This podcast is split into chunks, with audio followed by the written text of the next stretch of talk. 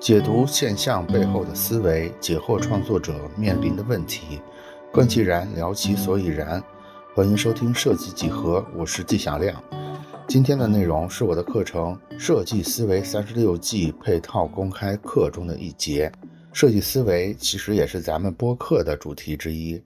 希望在今天的收听中，大家能有所感触。我们一起把设计思维变成人人可用的好方法。欢迎大家来到我们今天的公开课。公开课的题目叫“智能时代来了”，设计师们。准备好了没有？就是看这个题目，特别像是又一场这个传播焦虑的内容，是吧？不是的，今天的内容完全没有焦虑的，那完全没有焦虑在里边。但是开头的时候呢，我们还是要跟大家一块儿再去重温一下，或者是跟大家确认一下，我们现在究竟处在一个什么样的环境里边。那我有第一个问题问大家，就是你听过客户给你说的最离谱的？要求是什么？大家可以在评论区打出来。在你以往的经历里边，你听以客户为代表的这种非设计师吧，他们给你提过一些最离谱的要求是什么？大家可以打在评论区啊。我这我这儿有几个，比如说他会要五彩斑斓的黑，对吧？这是最最最著名的、最著名的这个非理性要求，对吧？啊，再放大一点，对我还我还有一个比较经典的就是让大象转过身来。就是我有一个大象背面的照片，你给我把它转过身来，对不对？这种大家是不是也碰上过？我这儿还有，比如说多出几套设计方案再提案，对，这也是比较常见的。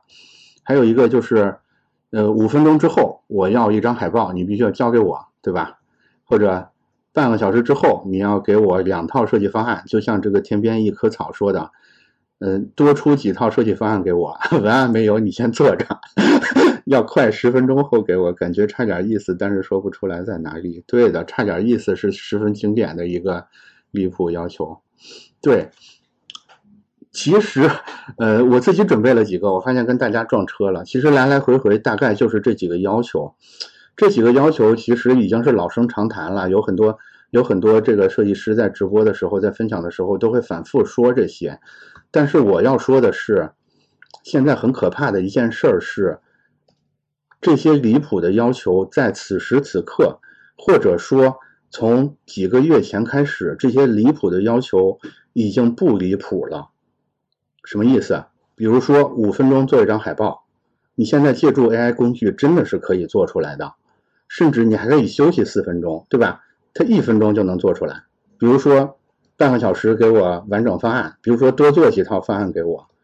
嗯，这样之前你肯定是一种 PUA，但是现在你借助很多 AI 的工具，是不是其实也用不了半个小时？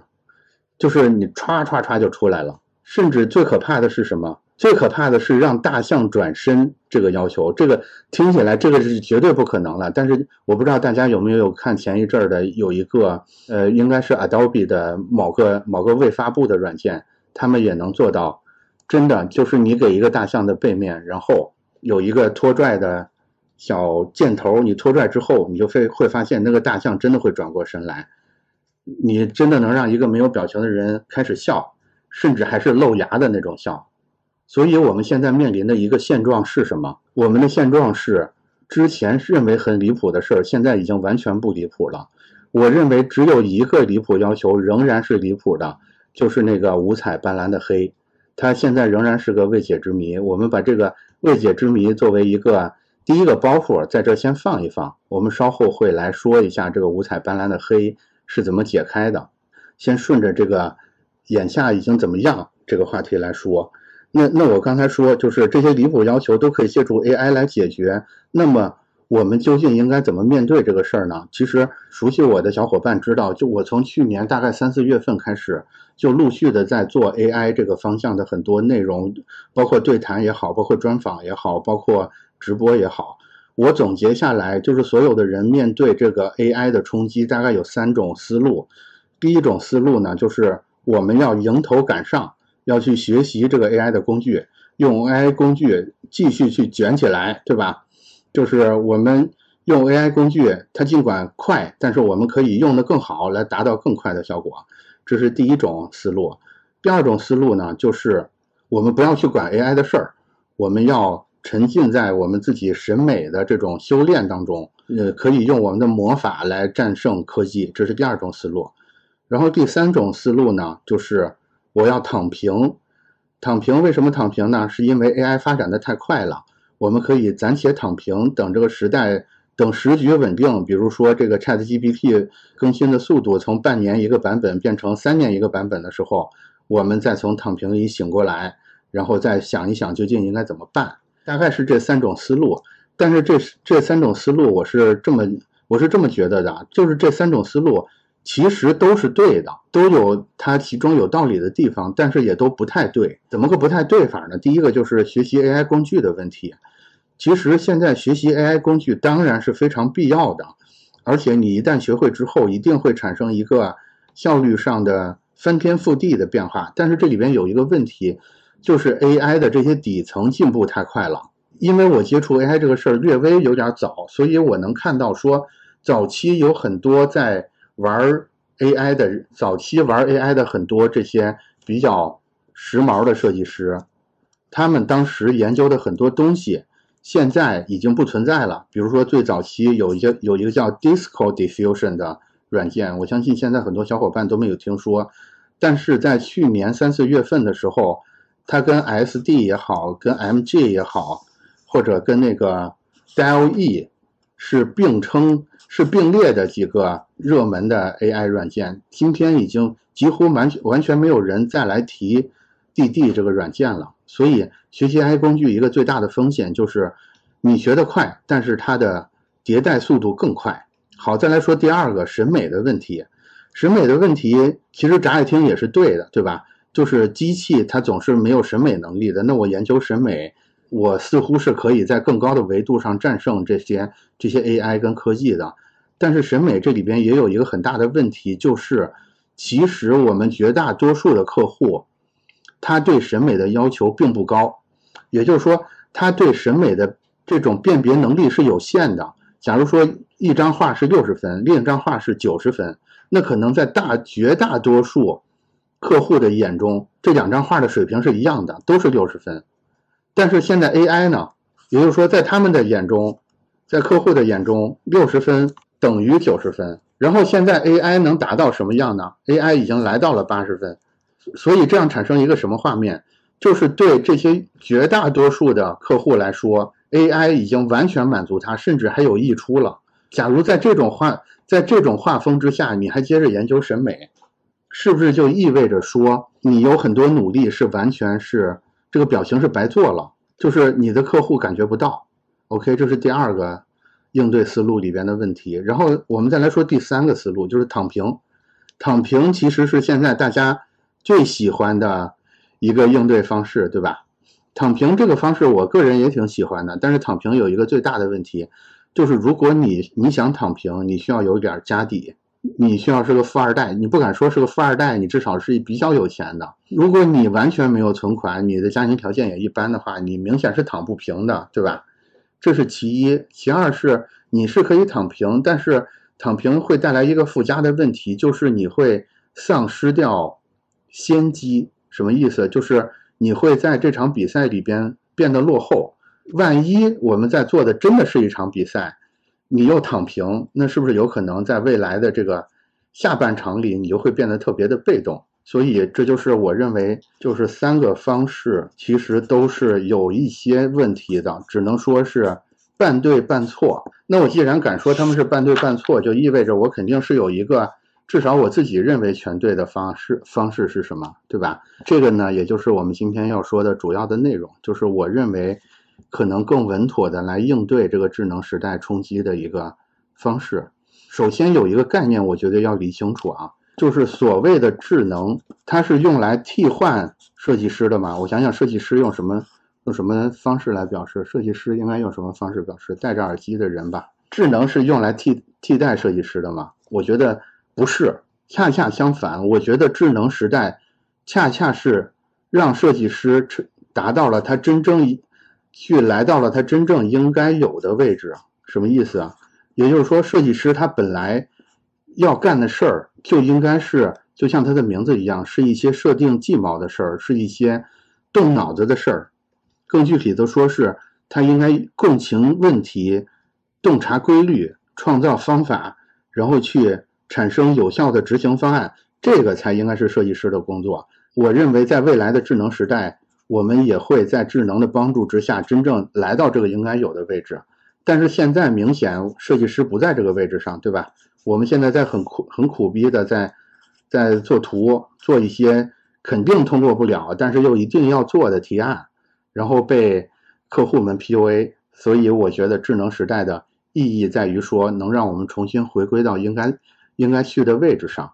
在这儿呢，我有一个我有一个公式要给到大家，后面的内容呢会更多的以这个公式为前提来展开。这个公式就是设计师能力等于设计方法乘以显性能能力加隐性能力。就是之前之前听过咱们这个课内测版本的同学是知见过这个概念的啊，就是设计方法乘以显性能力加隐性能力。我来解释一下这个公式是什么是什么意思。设计方法其实它代表的是一种想的能力，然后显性显显性能力呢，我会认为。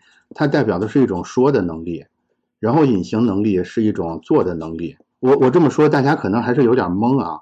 我给大家来做一个更进一步的解释，就是为什么设计师能力在我看来等于设计方法乘以显性能力加隐性能力。我刚才说它们对应分别是想说做，那我们就先从最明显的显性能力开始说。首先是说的部分，呃，我不知道大家有没有用过 ChatGPT 或者 Cloud 之类的。这种 AI 对话的软件，如果你用过的话，你一定会有一个很直观的感觉。这个感觉就是，其实以 ChatGPT 为代表的这种对话型的 AI 工具，它最擅长的是说套话、说空话。也就是说，他所有这些 ChatGPT 们说的话，一定是一定是来自于一个先人，就是在他之前，一定是有一个别人说过的。他。他从数据库里可以把这个别人说过的话爬出来，然后借助他很好的这种结构性的表达能力，产生一种似乎他很擅长说的一个假象，这是说的能力。尽管他没有从根本上来解决、来替代我们设计师的显性能力，但是我会认为说，他们已经在显性这块儿，我觉得至少完成了百分之八十对设计师的替代。未来可能会更多，但是它永远到不了百分之百，这点大家是可以确信的。这是第一个显性能力，然后我们再来说隐性能力。隐性能力，我在这儿把它说成做的能力。这有一个最最直观的例子或者比方，这个这个比方呢，就是骑自行车。骑自行车在我看来就是一种特别，骑自行车就是一种特别典型的隐性能力。是为什么？为什么它是隐性能力呢？也就是说，它是可以被教会的，但是教的方式绝对不是用嘴说，或者用视频说，或者用音频说。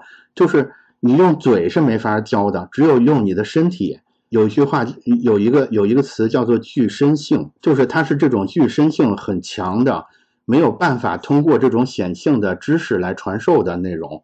我认我会认为它是典型的隐性能力。我觉得隐性能力在设计师的能力组成里边是非常重要的，而且也是很很难被攻克的一环。我会认为说这块儿未来即使 AI 走到头，最多也最多也只会有一个百分之二十的替代。我觉得在设计师这一环，比如说最典型的就是你感觉到一张图是不是美，比如说你你去画一张画的时候，你一种直觉去指引你究竟应该怎么去。摆线去画下每一个线条，这些其实都是隐性能力的一环。然后这两个能力说完，就回到咱们的想，也就是设计方法这个部分。这个部分呢，恰恰就等于我们今天的主题，也就是设计师们准备好了没有？我们要准备的东西就是这个设计方法。这个设计方法呢，其实有很多有很多关于设计思维或者是设计方法的内容。我是在这里边找到了一个，我们从我们的传统文化里找到了一个线索，这个线索就是三十六计。对我，我发现三十六计这个东西其实有点意思的啊，就是它本身就是一种在古代用来给谋士用的一种用来琢磨事儿、设定计谋的方法，然后它跟设计这个词儿似乎是有一种冥冥之中对应的地方。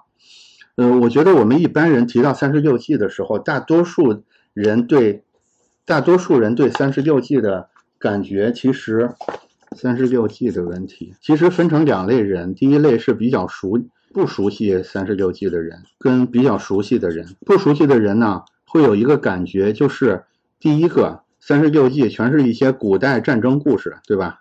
古代故事。然后第二个呢，离我们很远，就是他讲的是打仗的事儿，打仗的事儿，呃，跟我们这个老普通老百姓似乎没什么关系。这是不熟的人对三十六计的一些想法。不熟的人典型的特征就是，呃三十六计里只能说只能说出五计之下的，我就认为你对三十六计不是很熟啊。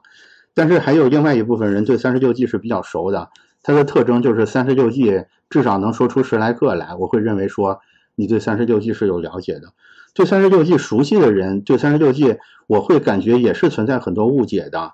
第一个误解就是会认为三十六计是很阴暗的啊。熟悉的人听到这儿一定会发出会心的一笑了啊。就是三十六计里边绝大多数的内容，我们去买一本三十六计的书，绝大部分的内容都会在教你说我们怎么从背后捅人一个刀子，对吧？我们怎么去把别人误导到一个错误的方向上去，从而实现我们的胜利？这是对三十六计熟悉的人比较容易有的一个感觉，就是它是一个阴暗的东西。然后对三十六计比较熟悉的人，还有还会有另外一个感觉，就是就是感觉它并不像 其他的兵书，比如说《孙子兵法》一样有那么高的经典地位。因为有一种说法是，三十六计一直是到清末的时候才被。写出来的，它不像那个《孙子兵法》是从春秋战国就传下来的真正的这种经典。OK，这是两类人对三十六计的误解。我其实一开始对三十六计这个东西也是有这些误解的，但是有一天我就是产生这个想法之后，我就反复在盘这三十六计，然后有一天阴差阳错的，我找到了一张图，我找到了一张图，然后借助这张图呢，我突然发现。它跟三十六计之间会形成一个特别好的互动，从而就是借助这张图，我把三十六计重新做了一个排列组合，我发现了三十六计跟我们眼下工作生活的一个结合点，尤其是跟设计师的创意相关的一个结合点。那这张图是什么呢？就是这张图是来自西方的一张图啊，这张图大概是长这个样子的。这张图是这张图是一个什么图？它其实是一个代表了大多数事物从萌芽到消散的整个过程的生命曲线图。这张图我是怎么来用它的？我会把这张图分成六个区间，你会发现在每个区间里，它分别对应了呃六个不同的状态。第一个状态我们或许就叫它萌芽期，是什么意思？你看这个曲线一开始它在低位的时候是一种以小幅震荡的状态出现的。这是它的萌芽期，第二个阶段呢，就来到了一个叫验证期。验证期里边，其实看起来它仍然还是在低位状态，但是到验证期末尾的时候，它已经开始呈现出一种上升的状态。然后我们就来到了第三个，来到了第三个时期，就是所谓的快速成长期。快速成长期，然后快速成长期之后呢，会在巅峰有有一个在高位的震荡，巅峰攻防期。然后在高位震荡完一段时间之后呢，它就会突然进入一个急速衰退的状态。我我把这个状态叫做转型开拓期，转型开拓期。然后到最后呢，我们会发现最后整个曲线又回归到了一个起点的状态，回到了一个低位。这个状态叫做退出止损期。就是这六这六个阶段，包括这包括整个这整个这个曲线，为什么我会认为它特别好呢？就是那个听众里边有知道的，它是那个生命周期理论。我会觉得说，呃，以我以我的经验跟我的经历来说，我会认为它很好的描述了几乎所有事儿的一个发展阶段，就是从一开始默默无闻，然后在低位震荡，到有一天突然上升，然后在在高位稍微盘旋之后，就会不可避免的迎来迎来一个不可避免的衰退，基本上都是。都是这么一个状态。这分成六个区间的原因，是因为本身三十六计它是它本身三十六计就有一个六个板块的划分。三十六计的呃划分是叫混战季、攻战季、并战、胜战、敌战、败战等等。就是我会发现说这几个阶段正好可以跟三十六计的六个板块有一个很好的对应关系。当然，这六个板块我要做一个特别的说明啊，它跟经典的三十六计里边的顺序排序是不一样的。就是经典的三十六计，它会把那个好像是敌战计放在第一位，但是按按照我按生命周期排序之后，我我会把混战计放在第一位。完成了这个生命曲线跟这三十六计这六个板块的对应之后，其实我们就得到了一个最基本的工具。这个最基本的工具是什么？就是我们在解决自己的创业问题，或者我们在解决客户的问题的时候，其实我们可以在这个曲线里找到一个对应的点。比如说，现在我们，比如说我们现在有一个问题是，我们现在大学刚毕业，我们想创业，那这个点可能就在萌芽期的最开始。因为你在整件事里的最开始的阶段，这个时候你就可以找到混战计下面的六个具体的计谋，这个计谋就会就会帮你在梳理在萌芽期这个阶段要重要重点关注的东西是什么。比如说你现在接到一个客户，这个客户呢原来是一个地方性的品牌，但是最近他们有一个产品突然爆了，突然成为了一个全国知名的品牌，一个快速上升期的品牌，那你很快就可以。定位到你的客户，他应该在快速成长期，然后你在快速成长期里就可以找到并战期下面的六 G，包括并战期本身的这个定义，从而来帮你去更更好的梳理在快速成长期的一个组织或者一个企业，它更可能面对的情况是什么？还有一个情况，就比如说你现在服务的是一个大型的企业，你比如说你服务的是摩托罗拉，就是。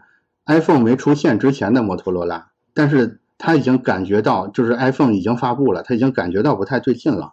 那他很可能就处在这个转型开拓期这个阶段。你在这个阶段也是可以找到敌战计下面的这六个计谋来帮助你。这个就是咱们这套课最底层的一个东西啊，就是生命曲线跟三十六计这六套这这六套框架之间的一个对应关系。这步要解决的问题是，他帮你去定位你或者是你的客户眼下要面临的情形到底是什么样的。好，这是这是这套方法的第一个大第一个大部分啊。然后就，但是没完。对我们我们现在只是定位到了一个粗略的，只是定位到了一个粗略的阶段。其实怎么说呢？即使没有我这个框架，大家也是。隐隐约约的能感觉到的，对吧？我是刚干这个事儿，或者我干的很顺手，或者说我开始感觉到不顺手了，你隐隐约约也是能感觉到的。为什么要借助我们这套所谓设计思维的方法呢？是因为我们在这个框架之下还提供了很多更具体的东西给到你。比如说，比如说，比如说，我们来看第一个阶段吧。第一个阶段就是萌芽准备期，或者叫酝酿准备期。在这个阶段，我们说它属于混战季，对吧？它下面有六季，这个酝酿准备期里，呃，酝酿准备期或者这个混战季这一套里都有什么东西呢？我们可以从三十六计看一下酝酿准备期里都有什么东西。可能有的设计师现在会觉得很不适应啊，因为这个跟你们之前接触的所有的设计课程十分的不像。因为你们之前呃接触的设计课程大概的格式会是一位打扮十分入时的这个老师，然后一上来先给你们展示他的作品，然后告诉你他获得的奖项，然后开始进软件给你操作。我这套课不是这样的，我这套课是一个基于思维方式的一套课程，而不是一个关于怎么去完成一个技术操作的课程。对，就是回到这儿，我们要说的是重点是设计方法的部分。显性能力跟隐性能力的部分呢，我会认为说，站库上也好，或者是 B 站也好，或者所有的学习平台也好，是有足量的。我认为是有足够的，呃，课程内容已经供供应给大家的。反而是设计方法呢，我们一直以来说的比较少。我不敢说我这套方法一定是最好的，但是我觉得，呃，以我以我个人的角度来看，我会认为说它是确实能帮到你的。好，我们再回到我们的主线上来啊。第一个阶段酝酿准备期，它下面有六有六计，分别是金蝉脱壳、远交进攻、假道伐国、浑水摸鱼、釜底抽薪和关门捉贼。我相信大家对这几个应该是比，应该对其中的一些是比较陌生的，是因为我们并不感觉我们需要对三十六计有一个了解啊。这是三十六计里边的混战计，混战计这一套的六个，就是这六个，然后对应我们许县的第一个阶段。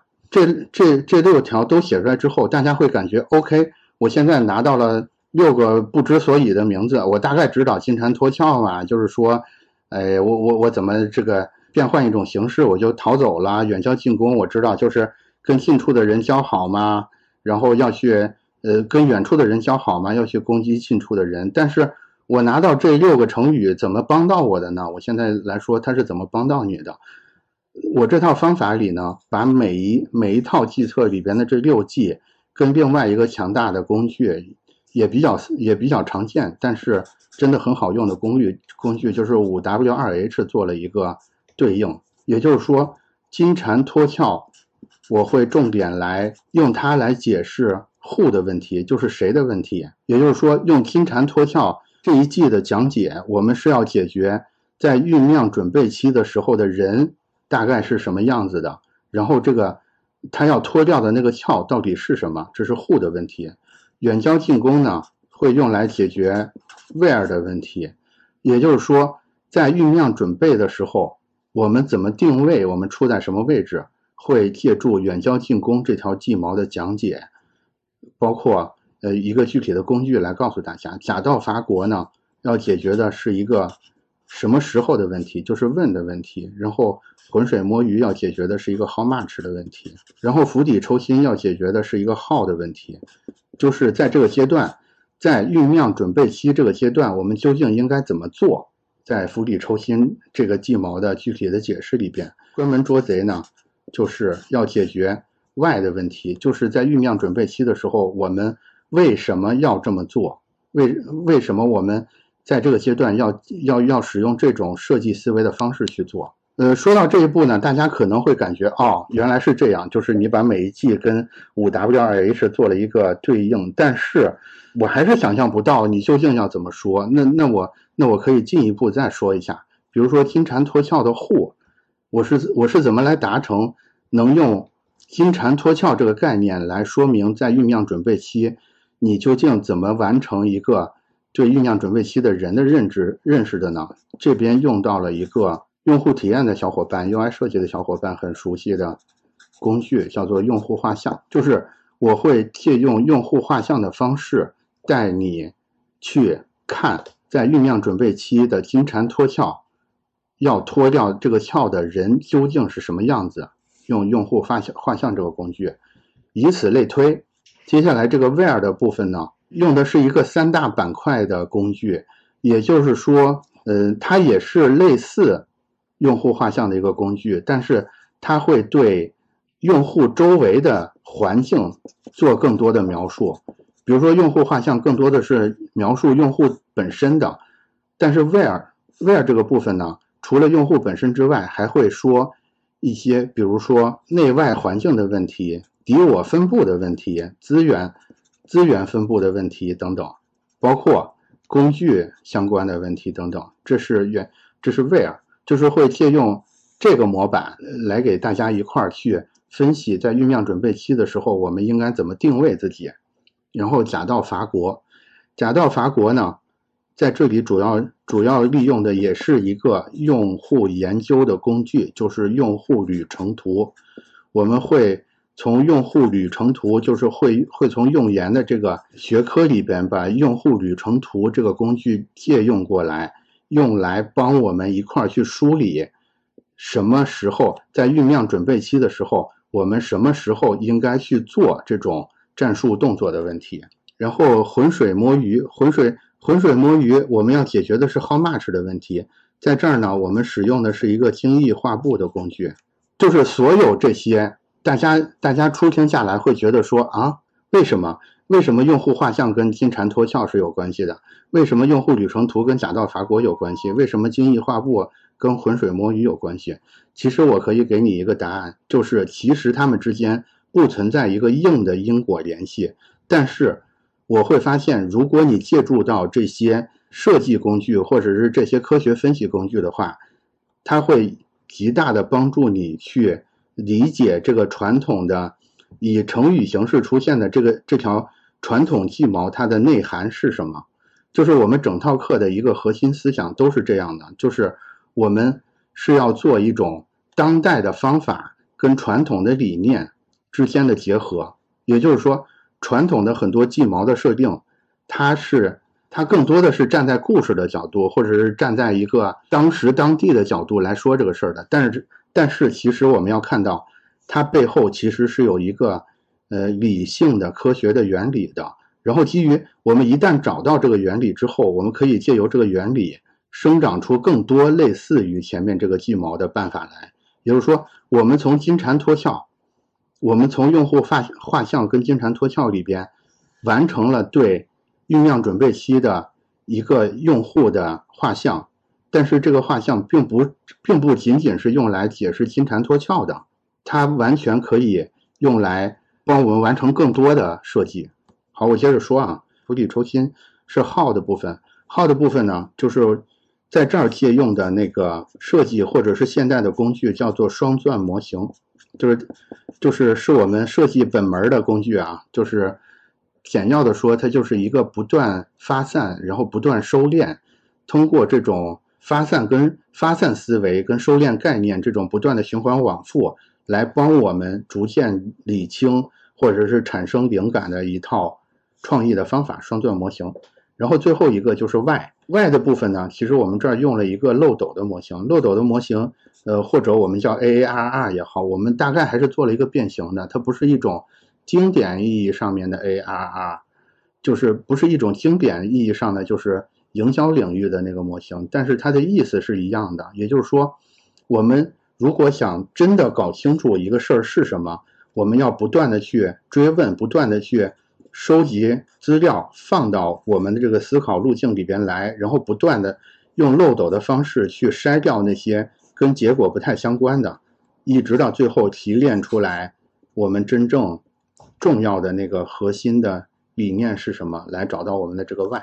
OK，这个就大概是我们整套工具的一个使用的路径啊。我再跟大家说一遍啊，回顾一下，就是我们先要在这个生命曲线里找到我们现在要解决的这个问题。我方或者是客户方或者是敌方，他究竟处在一个什么样的阶段？你是一个刚刚刚起手的新手设计师，你还是中国顶尖的设计公司，你还是说已经已经失败？嗯，就是上次创业已经失败，现在正处在一个呃蛰伏状态的一个老炮儿。其实你在不同的阶段，你的心态，你拥有的资源。你对整件事情可以使用的工具都是完全不同的。你是这样，你的客户也是一样，你的竞争对手也是一样。如果你可以在你真正出设计方案之前，把你自己、把你的客户、把你的竞争对手、把你的竞品都能在这个生命曲线上找到定位，然后在定位里边，你可以使用所有后右侧的这些。当代工具结合前面的这种三十六计这种经典的思维方式，去仔细的都思考过一遍的话，我相信你给出的那那个设计方案一定是远远超过你现在拿到之后一拍脑门产生的那个方案的。原因是什么？原因是你对敌我几方都有更好的共情，然后你你对大家的资源也都做了更好的梳理。你对它整个使用旅程里边的机会点也做了更好的把握，这个是为什么这套方法能够帮到你的一个原因。然后呢，简单的说就这么简单，但是为什么我要把为什么把整套办办法做了一个这么这么多课时的课程，就是呃课时数大概会来到呃五十多节，为什么要用五十多节课的时间去说一个我刚才其实一分钟就能说完的东西呢？是因为这里边有很多。也有很多超出刚才展示部分的东西在里边，比如说，嗯，我们还是用这个酝酿准备期的这期这这七节课来做一个比方，比如说金蝉脱壳，OK，我用金我用用户画像的方法去理解金蝉脱壳，我究竟是怎么理解的呢？就是在课程里边，我们会认为这一步最重要的其实是你要完成一个自我设限的突破。这个你要脱的壳，就是我们现在比较流行说的那个所谓的信息茧房，就是你必须要脱脱离掉你原来那个信息环境，脱离掉你原来的那个你头脑里那个茧，你才可能实现这个金蝉脱壳。所以第一节课我们在讲金蝉脱壳的时候。全部会围绕这个主题来说，当然我们会说用户画像这个工具是怎么用的，金蝉脱壳它的内涵是什么，甚至会给你很多金蝉脱壳相关的设计案例，也会给你一些究竟如何去切换思路的一些具体的工具。但是它的核心思想是，你你如果想金蝉脱壳，你必须完成一个自我设限的突破，你不能认为你你就觉得我就是一个画图仔，对吧？我就是一个本科生，那你是不可能完成金蝉脱壳的。包括你，假如说你现在你现在要服务的客户是一个在酝酿准备期的客户的话，你首先要帮他完成的也是金蝉脱壳这一步，后面也是同理。比如说远交近攻，远交近攻大家都知道，它本身的意思就是我要跟远方的国家交好，从而实现对近处国家的一个吞并。但是我们这个我们这套课程里要说的远交近攻。它的内涵绝对不只是不只是这样，我们要主张的远交近攻是这样的，就是你要借助到跟你不太熟悉的那些高人他们的视野，去看到更远的信息。就是你跟远处人交往的目的，你要你要攻击的近处是你要完成一个视野上对你周围竞争对手一个视野上的覆盖，不仅仅是说你就是。要去交朋友，或者是要去攻伐打仗，不是这么简单的事儿。假道伐国的本身的意思，大家可能不太了解啊。这是三十六计里边相对生僻的一点。它大概的意思就是说，有一个国家要去打另外一个国家，然后，但是，但是其嗯，他跟这个有一个小国叫做国国，他跟国国说，我要从你这借道去攻打另外一个国家。但是其实，在借道的时候呢，他就并没有去攻打那个目标国，而是。而是顺手就把这个国国给征略了，这是三十六计本身经典的那个意思。但是在我们这套课程里边，我们借助这个用户旅旅程图产生的一个洞察是什么？就是如果你现在是一个小白，是一个新手，你什么资源都没有，你要在萌芽期去实现一个突破的话，你怎么利用好假道伐国这个办法？在什么时候利用假道伐国这个办法？我们。提出的一个主张是，你一定要在这个阶段找到你竞争对手的那个软肋是什么。我在这举一个例子啊，最近有一个人他找到了他强大的竞争对手，看起来不可战胜的竞争对手的一个弱点。这个人就是曹云金。最近大家应该注意到曹云金很活跃啊，不停的在网上讲相声，然后说实在的给德云社打得够呛。他那个十分厉害的是郭老师对吧？于老师以及。德云社这个可以说猛将如云，但是所有人都拿他完全没有办法。为什么曹云金能实现这个翻盘式的胜利呢？其实他就是用了假道伐国的办法，也就是说，他找到了德云社这个软肋，这个巨人的软肋。这个巨人的软肋是什么？是德云社的盈利模式，就是来自于线下的剧场，所以他是百分之百不可能在线上说相声的。你一旦找到他。不得不为的那个软肋，那就是你不得不做的那件事儿。你找到之后，你就可以实现一个假道伐国的效果。你是怎么找到的呢？我们在课程里边会借用用户旅程图也好，或者很多相关其他的工具也好，或者很多成功的、不成功的案例也好，来跟你一块儿去深入的理解为什么假道伐国就是要找到巨人的软肋。OK，剩下的三十六计的每一计都是类似的逻辑，也就是说我们。找到了一个看起来很老气、很传统的概念，右边有一些看起来很现代、很当代的，中间有一些很经典的方法，然后我们似乎是呃强行把这几个东西给扭给扭到一块儿了。但是你要相信我，我是花了大量的时间去做适配的。也就是说，为什么我们要用用户画像这个工具来解释金蝉脱壳？为什么金蝉脱壳是对应到户的？其实是做了大量的对比跟筛选工作的。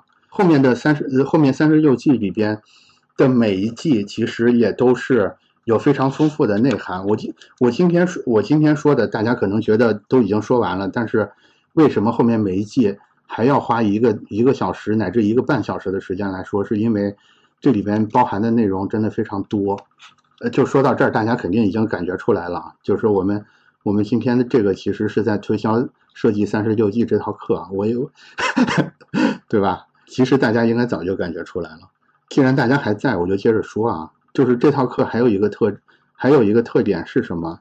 首先就是我们提供了一整套方法，然后做了一个当代的工具跟传统的概念之间的一个巧妙的结合。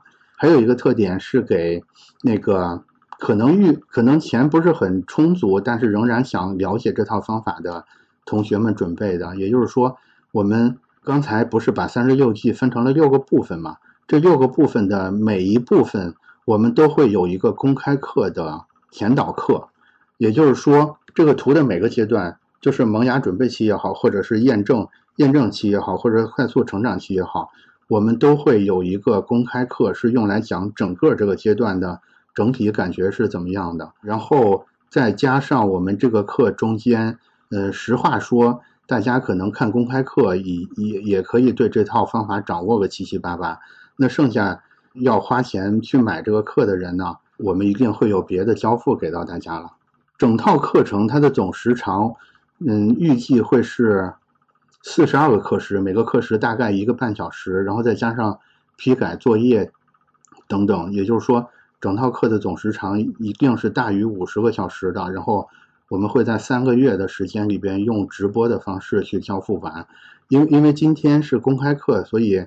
可能看的人比较多，我们没有办法做一个呃很好的一对一的交流。但是未来未来正式课的时候，我还是希望能用这种更加互相讨论的方式来带动这个这个事儿。我刚才说就是大家看公开课就可以掌握个七七八八，但是为什么为什么仍然还是要花全价幺九九九来买这套课程呢？是因为我们给这套课程的付费学员准备了一个专属的社群。最后呢。我想说几句这个专属社群相关的话题，就是在我看来，就是这套课程尽管是我花了很很大的心血做出来的，但是其实它真正的价值是在社群里边的。为什么这么说？第一点就是任何一个解释系统跟理论，甭管是我的还是什么大师的，或者是任何一个课本，它其实都只是一种作者能自洽的说法。也就是说，没有任何一个办法能解决世间所有的问题，尤其是我这套课程还是企图解答关于设计方法的问题的。其实就像前面说的，这个设计方法其实最难的部分，因为每个人他的成长环境也不一样，他所处的时间也不一样，他所处的位置也不一样，他要解决的客户也不一样，就是千变万化，其实是很难在设计方法这儿提出一个。所谓大一统的解决方案的，所以，我我相信我这套我这套方法，我有信心它有用，但是它也一定不是一套能彻底解决问题的办法。这个是社群重要，为什么重要的第一个原因就是课程本身一定是存在很多不足的。第二个原因呢，就是这套课程大家呃，我我看评论区里也有人说了，听了好像没听一样。就是我学这套东西究竟对我有什么帮助呢？我能升职加薪吗？我能创业成功吗？我能发财吗？我可以负责任的告诉你，不能。但是我相信它一定可以在很大的程度上补足你在设计思维、你在提案、你在交流、你在表达、你在思考里边很多不足的地方。现在这个时间节点，我知道是很困难的时间节点啊。在这个节点里，大家往往容易选择那种更急功近利的办法。比如说，最近关于人工智能的很多课卖的特别好，我能明白大家的这种恐慌，就是这种狼来了，我是不是随便抓住一个救命稻草就好？我能理解，但是我不认为这种方法是对的。我反而认为，在现在这个时间节点，如果你愿意去学一个像类似这个设计思维三十六计这样，就是节奏很慢，然后见效可能也很慢。然后里边的内容又特别的复杂，非常的多，然后时长又又来到三个月。假如你在这么困难的时间点都愿意做这么大在学习上的投入的话，我觉得本身这套课程会是一个非常好的筛选器。也就是说，我会认为愿意报这个课的人，大概率会是等风声稍微平定，也就是智能时代正式到来之后，更容易得到结果的人，是因为他们的心态，他们愿意做的这种中长期的投资是更好的。这是第二个原因。然后第三个原因呢是。大家都知道，这其实是我的第一个课。就是尽管，尽管我在站库做了十来年的编辑，对吧？然后也参与过非常多的各种各样设计相关的活动，包括内容。但是其实我从来没做过课，所以其实我个人是特别想把这个第一个课，尤其是社群里边的小伙伴，做一个非常好的服务的。也就是说，我计我们计划在这个社群里边进行非常高密度、非常高强度的运营。比如说，我们每周至少会有一次行业研报的分享，我们会要求每一个学员至少要有一次对其他全部学员的一次公开的自我介绍，包括中间会有各种选题的圆桌会议。我希望在我们课程进行的这个三三个月期间内，要让每一个来报名这个课程的学员至少在社群里可以新结识三位。值得钦佩的同学，这三位同学之前他是不认识的，他是在我们的这个呃课程的社群里边认识的。然后我们我我也希望就是在课程结束之后的九个月里，因为我们这个社群付费服务是打算提供给一年的，剩下的九个月里呢，也希望学员至少可以在社群里边去帮助其他的学员，针对性的解答一个现实的问题。真的用你的智慧，用你的思维去真的帮到大家。我我希望就是这个社群未来大家可以通过报这个课，通过通过这段时间的学习，跟我们组织的这些这些活动，最后达成一个效果，就是大家可以变成互相帮助、互相献计献策的伙伴，或甚至是成为合伙人。也希望通过社群呢，我们至少可以保证一件事儿，就是。我们给你提供一个相对安全的、相对专业的环境，让你去迈出设计师表达的第一步。因为我会觉得说，在这个人工智能已经到来的时代，这种人与人之间的直接的沟通能力，包括你对知识、对信息的一种传达跟整理能力，会是最重要的。你之前可能，比如说你自己开一个抖音账号，开一个小红书账号。你可能会面临一种完全没有人看你，或者是看你的人全部都很不专业的情况。但是在我们的社群里边，我至少可以保证，包括我在内的大家是很很好学，然后很专业，然后很有爱的一个环境，来帮助你迈出这个表达跟成长的第一步。我觉得大概要解释的内容就是这样。其实，其实核心的意思就是这套课。花了很多心思做，但是我相信，真正的价值不在这儿。真正的价值在于说，我们要通过这套课的内容去做一个筛选，做一个更深入的沟通，让我们找到同类吧。我觉得与什么样的人为伍，它决定了你的，决定了你的能量状态。你是每天无所事事，还是躺平，还是愤世嫉俗，还是只会说这些小话，还是只会抬杠？如果你只你天天跟这些。只会躺平的人在一块儿，你是不可能不躺平的。但是反过来，你跟这些能量状态比较好的，呃，设计师小伙伴在一块儿，我相信你的状态也会不一样的。第一个目的，第二个目的还是说，我我能看到有很多，有很多设计师，比如说他在上学，或者说他在一个小公司，或者他在一个三四线的城市，其实他周围是没有很好的一个。同频交流的环境的，包括他的信息环境也很差，就是他没有办法得知现在设计这个行业正在发生的事儿是什么，将要发生的趋势是什么，他也没有任何人可以跟他做一个真正深入的沟通，他就只能每天凭着惯性去做那些所谓的设计工作，就是每天做下来，每天做下来，其实很快这个人就会逐渐的麻木掉。我觉得这个是我们想解决的第二个问题，就是。我们还是帮你走出第一步吧。有几个能量状态很高，然后信息筛选能力也很强的小伙伴，嗯，把他送到你的身边，然后你你后面可以以此为基础再去结识更多的类似这样的人。对，然后这套课程的解释大概就是大概就是到这儿了。然后啊，那个第五新进问都想知道都揉了哪些学科的内容？其实其实融合的学科的内容是非常多的，但是但是做的时候其实并没有这种很功利的，就是我一定要去柔和什么学科的想法。更多的时候还是说觉得这个东西是很匹配的，才把它放进来的。所以。嗯，不，并不是一个均匀分布的状态，就是这，就是这三十六计里边，有的柔和的学科是非常多的，有的也不太多。我想想怎么说呢？就是因为八月底这套课才上线，所以，呃，在接下来的还会有一些别的公开课，我可以在那些公开课里边把这个部分的内容做一个更详细的解释，尤其是，尤其是这六个板块里边，就是每个板块。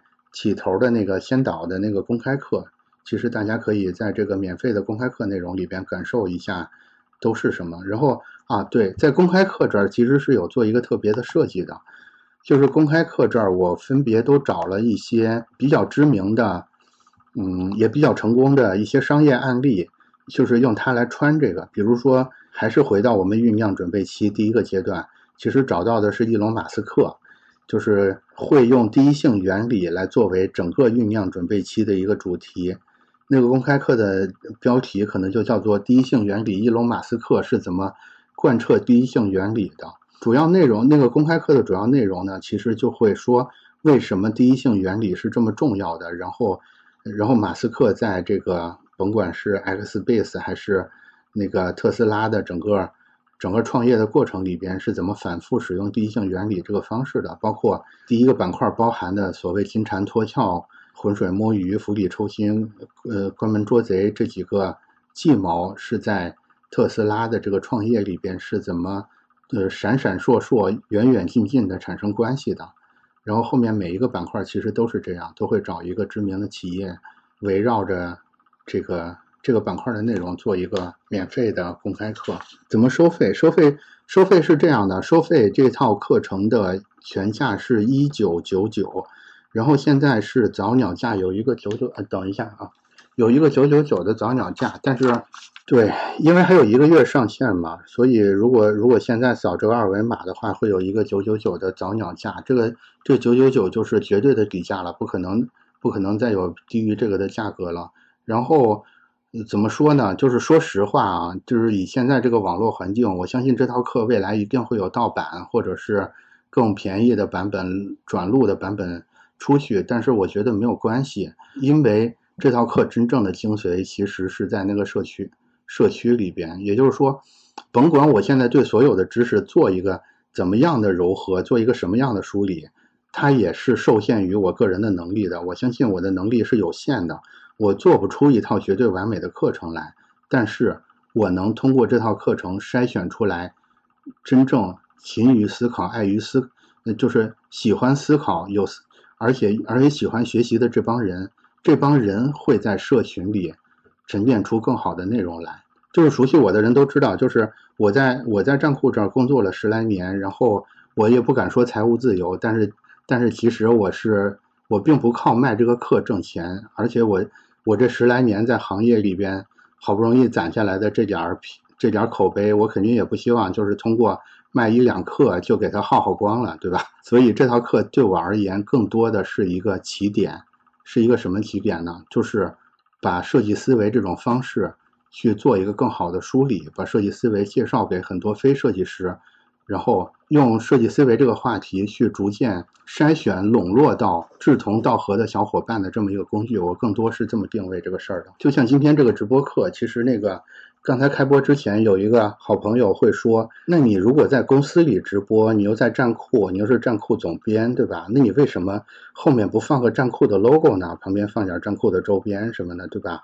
你这个，你这毕竟也是自己人，然后这十来年。”一手一脚做起来，感觉情理于情于理都没有什么问题。你为什么不这么做呢？我我就我我是这么想的，就是就是是这样的，就是其实现在包括我在内，大家都面临一个统一的问题。这个问题就是时代变了，就是我们之前我们之前最引以为豪的那些那些那些技能，比如说很好的 PS 技能，画画很快，什么这个那个的，现在通通都被 AI 抹平了。我觉得我们现在这个时代一定要努力的去主动的放弃掉我们最顺手的那些资源，比如说我最顺手的作品推荐嘛，对吧？十来年干的就是这个事儿。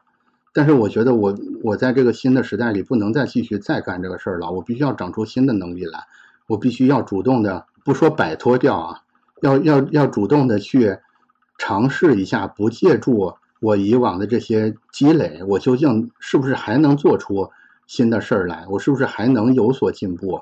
我觉得这个心态，更多的是我想通过这个课，通过呃这一系列的公开课给大家分享的。所以大家看到了。白纸黑背景，小胖子零美颜，没抽奖，就这样。我觉得我真实水平就是这样，对吧？有可能在在大家在一部分这个，在一部分一部分人看起来就是很可笑。你这三十六计啊，哎呀，这就是像什么东拉西扯，强行强行结合。但是没有关系，我觉得未来社群里边包括。包括我未来的我的下一个课，我的下一本书，我的下一个专题，我的下一期节目，我会继续做下去。你现在尽管可以笑话我，但是两年之后、十年之后，你一定笑不出来。就是怎么说呢？我我的设计思路是这样的，就是我这套东西肯定还有很多打磨的空间，但是如果你让我无限的打磨下去，其实是没有意义的。我觉得这个，这是现在我们很多小伙伴面临的问题，就是。你明知道原来的方法已经不好用了，新的方法你也做了一些，但是你总觉得还不够好，我还可以做得更好。我我想问说，你究竟做到什么样才算好呢？什么时候才是个头呢？我觉得我现在就是以身试法给大家做出这个示范，就这样了。我反正在这个在这套课上，我已经真的全天候的投入，已经投入了三个月了。我当然可以投入三年，我也可以把它做得更好。但是我就是拿三个月的这个暂时的成果先出来了，接下来我一定会继续做别的跟设计思维相关的、跟设计相关的、跟内容相关的，嗯，别的东西出来。我的概念都是这样的，就是就像我们刚才在说这个，在说酝酿准备期的这个话题一样，就是无限的准备是没有意义的，就是你在适当的时候，你要敢于把你那个只有六十分。甚至只有五十分的卷子，那个结果拿出来给别人看，因为你只有给别人看了，你才真的知道你是什么水平。你的水平差并不要命，要命的是你不知道自己水平怎么样。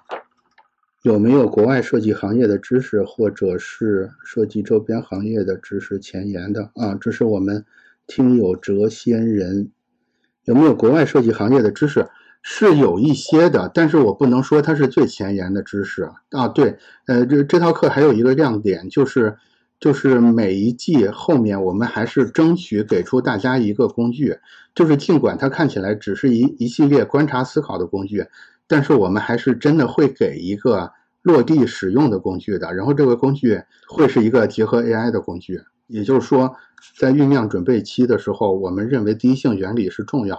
那么我们找到第一性原理之后，我们究竟应该怎么做呢？我们会给出一些借助 ChatGPT 或者是 Cloud 或者是 Mid Journey 等等之类各种各样 AI 工具的具体的方法，还是会给的。但是这套课它毕竟是以方法为主，不是以资讯为主，所以资讯的部分更多会放在社群里边来做。嗯，其实我现在也借这个机会去。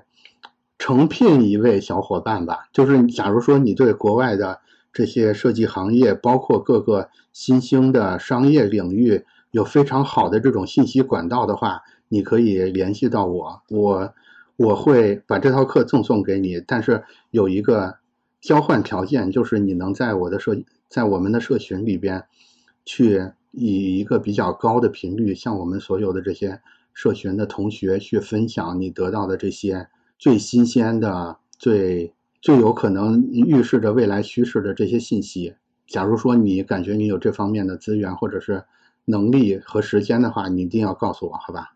那个云问都是这种授课方式吗？都是类似的这种授课方式。对的，这个事儿是这样的，我有必要解释一下，因为我们今天这个，因为我们今天是所有这套课里边第一节公开课，所以我。我比较着急在这节课里去快速的把整个课，就是长达大几十个小时的课，去浓缩到一两个小时去告诉你。所以这里边一定是有是有非常多呃看起来特别粗略的部分的，但是实际上的那个具体的课程，它的体验不会是今天这样。比如说我们后面有一节课讲釜底抽薪，那可能一个半小时我们都只讲釜底抽薪。就是我们在这一个具体话题上面能讲的深度，包括我在里边放的案例的数量，包括讲的整个节奏都会放松很多，然后也会生动很多。就是形式仍然是一个人在讲，上面有一张纸，他一边讲一边画，但是讲的节奏、讲的内容是不太一样的。呃，然后那个番茄说，不知道为啥听了好像没听一样。这呃是这样的。呃，如果你本身没有带着一个问题来，其实我是强烈不建议你去报这套课的。也就是说，除非你现在真的遇上了一个具体的问题，或者说你现在真的想获得去应对各种各样复杂问题的方法，否则这套课对你来说就是听了跟没听一样。你你，比如说啊，比如说你现在进入到了一个非常好的设计公司，然后你们的客户全是上市公司。你发现你完全不知道上市公司是怎么想的，百思不得其解。你问每个同事，他告诉你的答案都不一样。那这种情况下，你就适合来报这门课，是因为在这个巅峰攻防期这个阶段描述的，就恰恰就是上市公司这个阶段的那些比较成功、已经获得一一定成功，然后正在高位进行激烈的对抗的这种公司，它是一个什么样的状态。你就可以借助这套这套工具，对怎么服务好上市公司这个话题有一个更呃更立体的认知。又比如说，你现在是真心诚意的想要创业，那你也是合适这套课的。你就可以在萌芽准备期跟这个概念验证期这儿得到很多的启发。就是你会发现有很多你你觉得你已经完全想明白了怎么创业。你觉得你已经十拿九稳了，但是你对照我们这套课的内容，你会发现错，你了解的太少，有很多很根本的问题，你想都没想到，更别说你能处理处理得了。你在这种情况下报了这门课，会给你带来最大的收益。但是如果你说我现在就是正常在上班，我每个月比如说拿一万五，我的想法是我能不能早下班一个小时呢？我能不能像大家一样，随着大六明年涨到一万六，后年涨到一万七，然后到时候我弄个产假，我就怎么怎么样？如果你是这种想法的话，我强烈建议你不要报这门课，真的，这个对你来说是一个巨大的折磨，因为因为这个这套课里边的信息量非常大，然后需要你动脑子的地方也非常多，这绝对是自己给自己找罪受，好吧？如果你只是想过一个安静。安静的躺平的生活的话，就不要就不要报这门课了。包括公开课，我其实都不太建议你听了。这个就是我说的，就是很多事儿你还是得上手做。我一开始我一开始想出这个下面一个人上面一上面一一张纸这个形式的时候，我一开始想的特别浪漫，你知道吧？我一开始想的是，哎，我要用我这个十来年还没有荒废的绘画功底，对吧？在这上面画一些特别漂亮的。小图，然后大家一看就觉得哇，原来原来季老师除了是一个编辑之外，还是一个这个这个艺术家，对吧？但是但是很明显我错了，我画的也不好，我的字儿也很糟糕。嗯，大家还是核心，嗯，我这是这是我的这是我的主张之一啊，就是是驴子是马，你真的还是得拉出来溜溜。老师，我现在工作在公司里边，感觉得心应手，也没什么压力，就是对未来有困惑。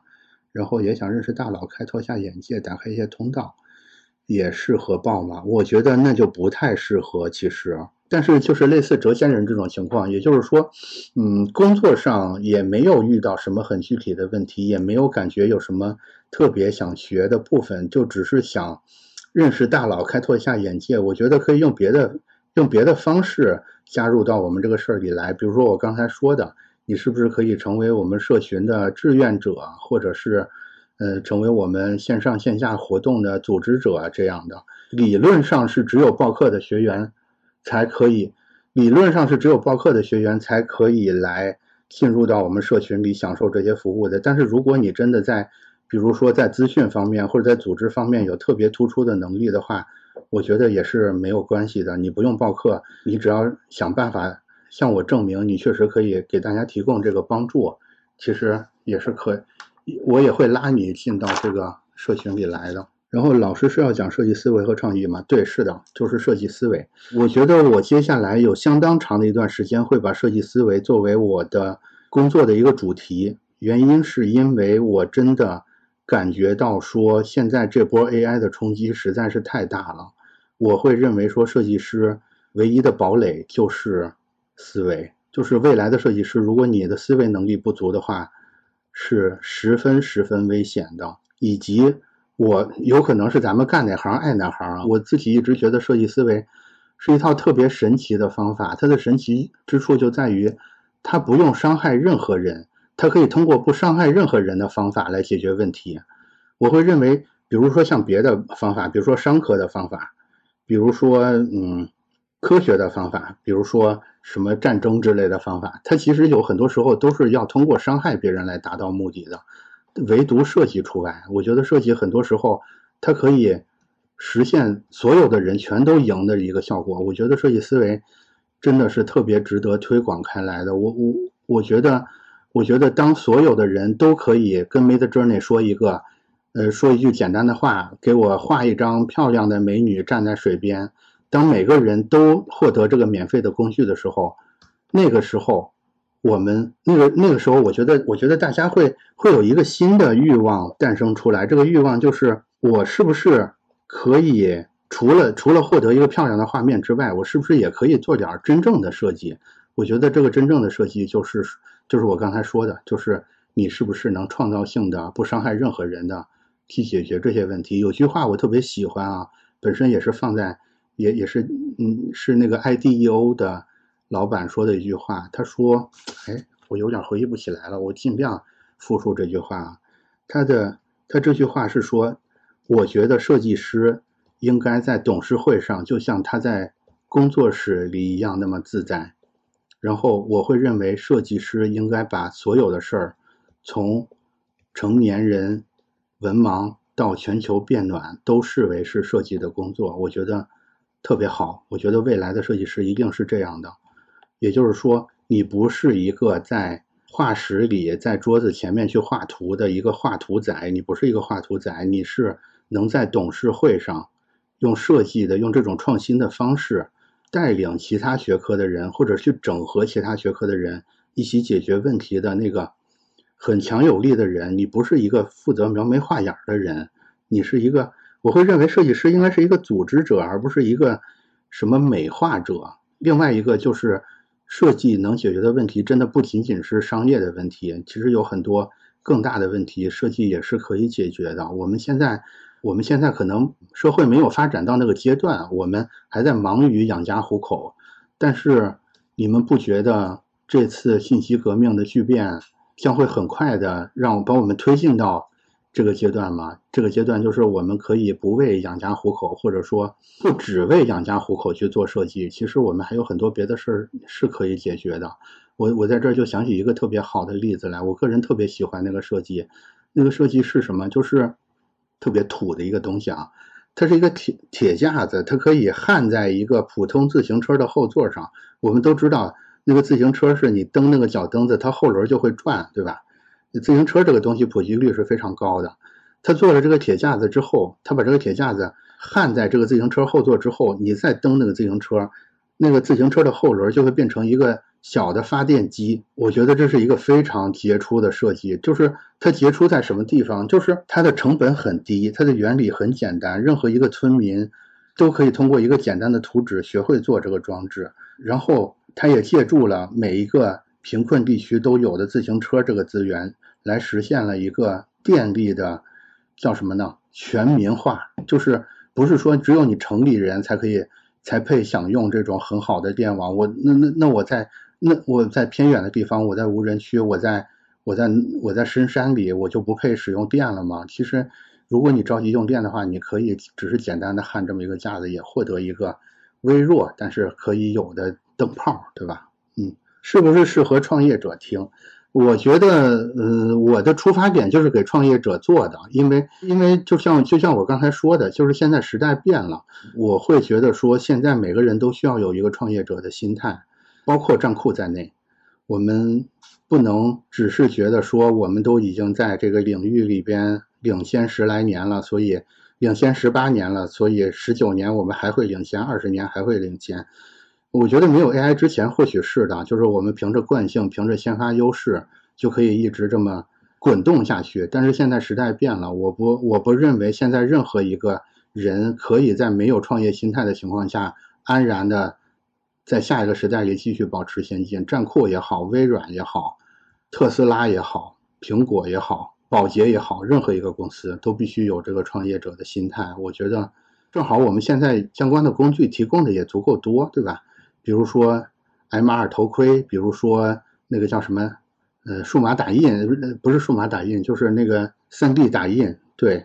比如说 AI 工具，它你会发现现在所有的条件都在帮助每一个个体去获得更强大的能力。每一个个体有了更强大的能力之后，它势必会改变之前整个竞争的格局。我觉得你在上一个时代里越成功，你越要小心。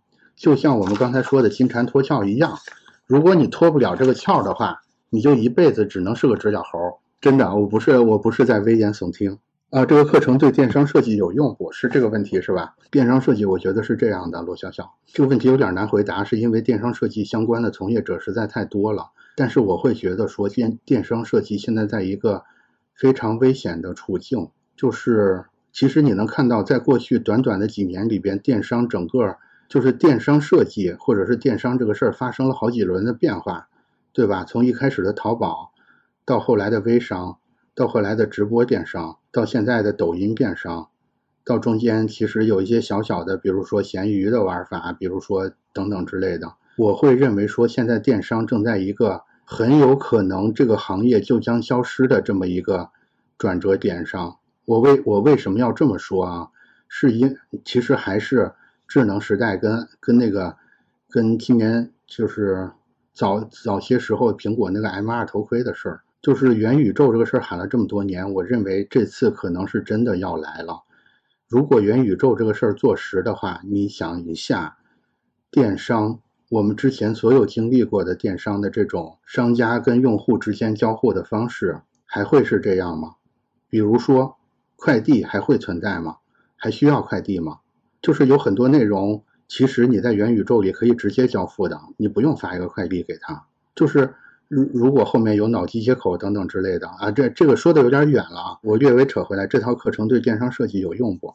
我觉得这套课程对所有的设计都是有用的，原因是因为它试图，就是它试图回答的是一些原理层的东西。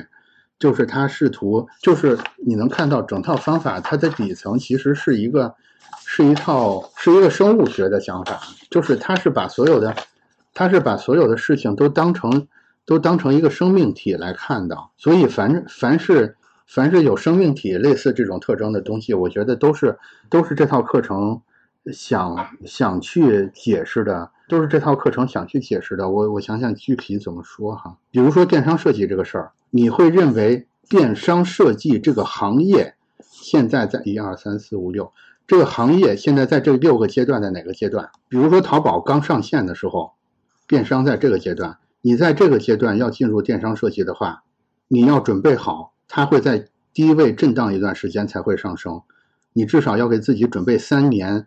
默默无闻的时间，你才能等到这个行业的风口，等到这个上升期，对吧？如果我认为现在电商行业在这个突然猛然下降的这个时间节点上，你在这个时间节点上要做电商设计的话，你要面临的一个情况是什么？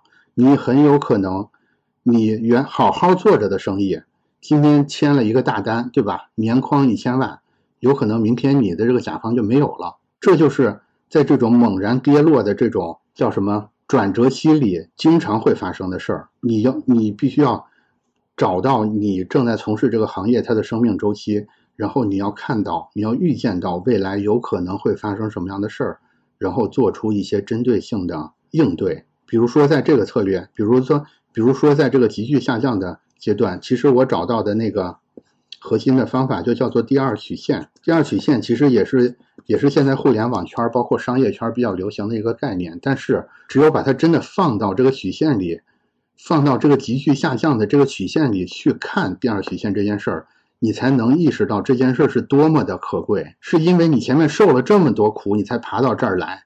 但是这个衰落就就是发生了，你必须在这儿找到第二曲线，你明白吗？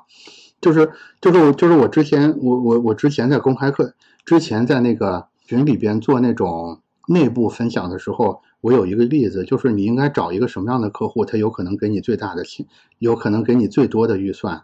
答案就是你要找这种，在这个就是这种快速下降的这个阶段，叫就是你要找到衰退期的这些这些客户，他是最舍得花钱的，是因为一方面他在前面高位。他已经走上过高位，他的预算很充足。另一方面，他意识到了自己面临着一个巨大的衰衰退，在这个阶段，他其实是用愿意出最高的价钱来请设计师、来请咨询师去帮他解决这个问题的。所以说，你说。你说具体在某个案例上怎么用，这个可能咱们需要一些更具体的案例来说了。但是你说对电商设计或者对你要从事某个设计行业有没有帮助？我认为帮助主要就是在这儿，就是它能帮你获得一个更全局的视角。就是你不要认为你在这个公司最近工作的很顺利，原因是因为你天纵奇才，有可能只是因为你公司所在的行业正在快速上升期而已。上升完了之后再。在这个高位，有的有的是仗要打呢，就是不要太着急，不要得意的太早，就是包括你可能在衰退期的时候，你也不要太沮丧，就是未来还会有机会再起来的。大学阶段有必要上这个课吗？就是还是那个问题，就是看你大学毕业之后想干啥。如果你大学毕业之后，你认为，呃，假如说，比如说你想考公。我认为你千万不要学这个课，因为学这个课会把你的心思给学野了，你知道吗？你就会看这个人也不太对，看那个人也不太对，就是因为因为你掌握的信息越多之后吧，当你跟别人掌握的信息完全不在一个量级的时候，你们就很难交流。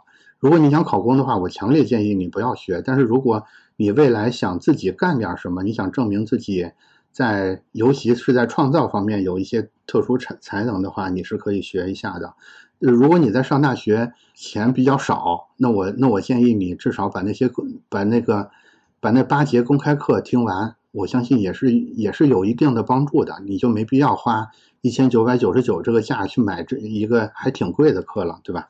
那个哲先人说我的行业是在云计算行业，是不是在第二阶段？我觉得这个就是这件事里微妙的部分了，就是这个工具给你，这个尺子给你，但是每个人量的结果都是不一样的。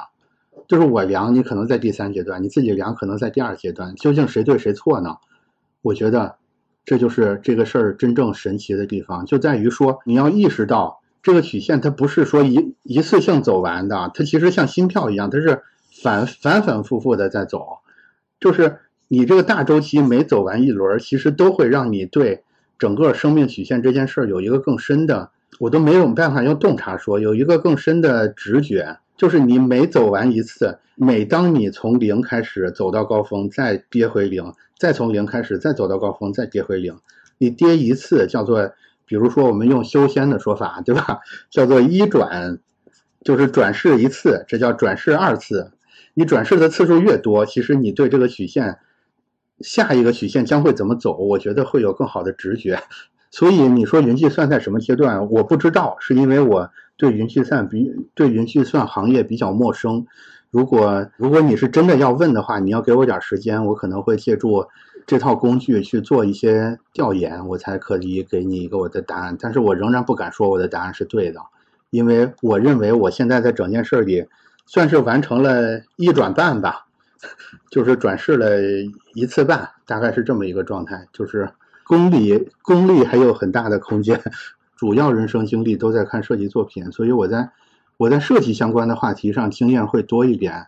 我会认为存在一些莫名其妙的手感，但是你说，比如说医疗、建筑、什么云计算、新能源，说实话我真的不懂，我也不敢在这儿妄妄下断言。我我只能说，我很有信心的一点是，几乎所有的东西它都是存在这么一个周期率的，也就是说。你在真正你在真正猛的上升之前，一定有一个一定有一段特别漫长在低位震荡的时期，这个时期完全看不到未来，以及一旦你猛地拔起来之后，你在高峰遇到的那个竞争一定是难以想象的激烈，以及它一定会在你最得意的时候带来一个断崖式的下降，几乎所有的事儿，从人生到行业到公司，全部都是这个规律，就是。这六个阶段的每个阶段都是一次脱胎换骨，就是你每当要迈入下一个阶段的时候，你都必须完全推翻前一个阶段你最你最坚信的那些东西，你才可能迈进下一个阶段。如果你没有办法去完全抛弃掉你在上个阶段学会的那些东西的话，你就会被永远锁死在一个低位的程度，没有办法完成后面的进化。我。我这么说，可能年轻的同学不太有感觉，但是如果已经完成了两三次转世、四五次转世的老炮们，肯定这个时候已经流下了眼泪，对吧？好，那那今天就这样。好的，晚安，晚安。以上就是这次公开课的内容，相关的公开课我们还会继续更新在播客中。有任何问题或者有想深入讨论的话题，评论区我们等你。